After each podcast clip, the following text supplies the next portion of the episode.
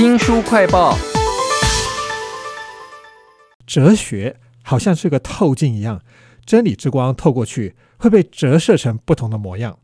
举个例来说啊，政治人物如果他承认他在某种特定的情况之下说过谎的话呢，我们还要相信他同时还有另外一部分是真诚的，想要为国家选民付出吗？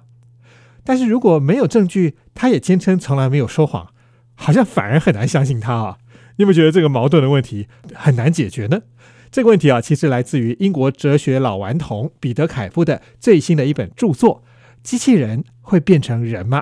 大家一起来自虐，用哲学来伤脑筋吧。为您请到的是日月文化 Easy 丛书馆的曹仲尧。仲尧你好，呃，周翔你好，各位听众朋友们，大家好，我是曹仲尧。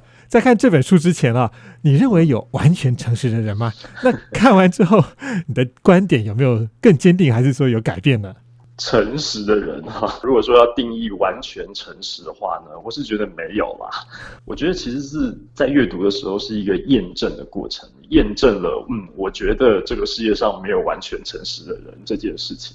我们知道有一些家长常常会担心小朋友说谎。他从来没有说过谎，他怎么说谎了呢？那是不是他学坏了？其实这个担心是多余的啊，因为说谎反而是一种人类智力发展的一种征兆。好，所以呢，我觉得说谎你要怎么看待它？它可能是一种我们人生经历当中你可以拿来使用的工具吧。我们举个例子来讲好了，今天如果说你的朋友骗你说屋子里面都没人。啊！可是你一进去看到满屋子的人，他们说 “surprise happy birthday”，哦，就是他还串通了一群人来骗了你。可是他给了你是一个惊喜。那我们会说这个说谎的人他不诚实吗？重点应该是在于说，你今天在使用说谎这个工具的时候，你的动机。到底是怎么一回事？哇，我觉得你好像讲出了一些书里面没有的东西。哎，这本书好像就不是给人家一个标准答案的这种书哈。书名叫做《机器人会变成人吗》。这个老顽童呢，他在前面讲的信誓旦旦的，到最后的时候，他突然很调皮的说：“相信我，我讲的都是实话。”哈，我想读者读到这里的时候，会觉得说：“哎，这个老顽童在搞什么？哈，好像在愚弄大家。”但是我们也不可能会相信他。其实这一本《机器人会变成人吗》里头有一大堆的。诡辩还有悖论，也就是说没有所谓的正确答案哦。那你会发现，你读的时候，你好像会因为他讲的东西开始有点松动，松动可能是最重要的一个过程了。现在因为是大选嘛，所以我想我们就多讲一个政治哲学的议题。这作者就说，总统当选人呢，他在得到千万张选票的时候，并不会因为你这一票投给他，他会更高兴个千万分之一哈。所以有投票的必要吗？通常我们的回应就会说：“哎，要是每一个人都这样想，那还得了啊？”这个作者是怎么样挑战这个投票的必要性呢？在讲这个问题之前，我想先补充一下哦。其实这本书像您刚提到，就是说你在读的时候，哈，你的想法好像会因为他的论述而有所松动。这个其实就是思辨的本质啦。因为他写这本书的时候，他的动机其实是为了刺激你去思考。所以他真的没有要给你什么标准答案的意思。前面讲到那个诚实啊、说谎啊这个部分，其实是我自己在看了他的论述之后呢，哦，我自己验证得到的结果。哦，这不是真的说他给你的答案，因为他其实会给你好几套答案。你也是哲学家，也不能这样讲啊。我们要建议读者在看这本书的时候，你其实是要动脑筋想一下的，有一个流程在的。首先，你要先认清它的这个题目本质到底是什么。因为像刚刚提到这个投票这件事情，这一篇叫做“多我一票还是少我一票”，真的有差吗？假设好，今天当选人一万五千票当选，然后那个落选的人九千票，六千票，他大他六千票，你少你这一票，他好像还是一样当选，对不对？那他少你这一票，他也还是落选。所以这边其实他塞在里面的那个概念呢，叫做公民意识。你今天要去投票这个行为呢，可能它不单纯只是一个你有权利去选择谁，因为公民对于社会这个他是有责任的，好，他不能说我今天选了一个人出来，我就放任他去遂行他的一切意志，就是你不能透过投票去把责任丢给那个人，好，就是你其实还要持续的关注这个社会的发展，你要真的对于这些时事议题啊各方面。对人类生活影响有关的事情要有定见，所以这个其实才是他真的要探讨的事情。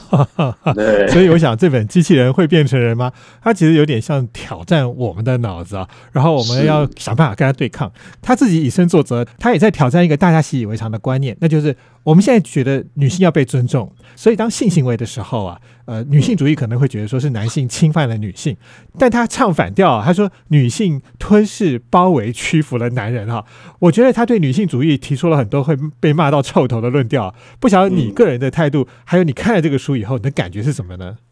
其实我们在看到这一篇的时候啊，我一度以为是翻译好像有错意还是怎么样，就是因为我坦白说我是支持女性主义的，所以我对于他的论点就有点感冒。那我我还为了为了这件事情，我特别去。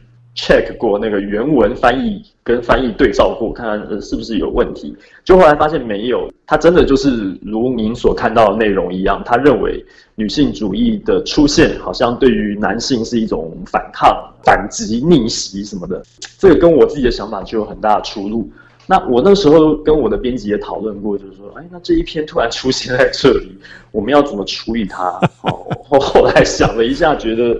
当然，我们要对于作者本身的这个论述内容要尊重嘛，哈。那以编辑端来看的话，那就是我们以上的言论不代表本台立场，用这样的态度来处理这一篇。不过，因为作者本身呢，在写这个这本书的动机，其实就是刺激你去思考。所以，当你发现了你有不认同他的地方的时候，那其实是很正常的，那正好是合了他的意。我们就要去想，你为什么不支持他？我个人是觉得女性主义我是支持的，因为我认为父系霸权、沙文主义反而它更是对男性来讲也是一种很沉重的枷锁啊。既然你这样想，那就在此就祝福您跟你的老婆在相处的时候都能够非常的平安啊。这本书叫做 《机器人会变成人吗》？讲到机器人会变成人这一篇呢，它也蛮有趣的，是在讲到说我之所以成为我。好，在什么样的情况之下是可以被判定的？还是说我在做梦而已呢？但我想，我们听众朋友也许已经听到有点疲劳了。我觉得这本书其实还有很多小小的像悖论一样的东西可以玩一玩。例如说，啊，有一个很有名，大家应该都听过的，就是如果有一个人说他正在说谎，那他说的是真的还是假的呢？我想这本书应该还有很多有趣的诡辩或者是悖论吧。我想到一个故事，这里面提到的蛮有趣的，就是说有三个人在沙漠里面。A、B、C 三个人，那 A 跟 B 都和 C 有仇，所以他们想要把这个 C 给干掉。A 想到的方法是，我去 C 的水库里面下毒，他到时候一喝水就会被毒死。那 B 的想法呢，就是我把他的水壶打破，但是 B 不知道 A 已经先下毒了，所以把他水壶打破，他没有水喝，他在沙漠里面呢就会渴死。后来这个 C 真的死掉了，A 跟 A 跟 B 就被抓了啊。那警察就问啦，就 A 说：“哎，C 他死了，可是他没有喝我的水啊，所以你不能说是我下毒把他害死的吧？”结果呢，B 说：“哎，我把水壶打破了，A 在里面下了毒。”我让毒流走了，他没有喝到这个水。你从这个角度来想，我还避免他被毒死。所以这样子，A 跟 B 到底谁有罪呢？这 就是一个我觉得非常好笑的一个故事。哎，其实我觉得他提到的也是一个蛮严肃的事，因为真实的法律上在衡量那个罪行的时候，如果是阴错阳差被害人没死的话。好像真的会判那个谋杀者比较轻的罪哈，我觉得这就是为什么我说哲学很像一个透镜，因为所有的光一射进去的时候，它会被折射成不同的角度和面貌啊。其实这本书还有一个很有趣的悖论，就是在法庭上面出现的事情了。有一个小偷就跟法官说：“法官，你不应该判我罪，我偷东西是因为社会对待我不公平啊，所以我才会变成现在的小偷。”啊，这个法官他的回应就是说。那很抱歉，我也是因为社会的关系啊，我现在坐在这里当个法官，所以我也只好判你罪好。我觉得这样子的悖论，在这本《机器人会变成人吗》到处都是，非常有意思啊。但它有一些东西，千万你不要把它当成标准答案哦。今天也非常谢谢日月文化 Easy 丛书馆的曹仲尧来为我们介绍这本书，谢谢仲尧，谢谢谢谢。听众朋友，如果想要重复的收听我们的节目，或者说您只听到了一半。想要补足的话呢，我们现在在手机的 Podcast 这个 APP 上面已经有新书快报的频道喽，欢迎您去下载 APP 订阅新书快报。我是周翔，下次再会。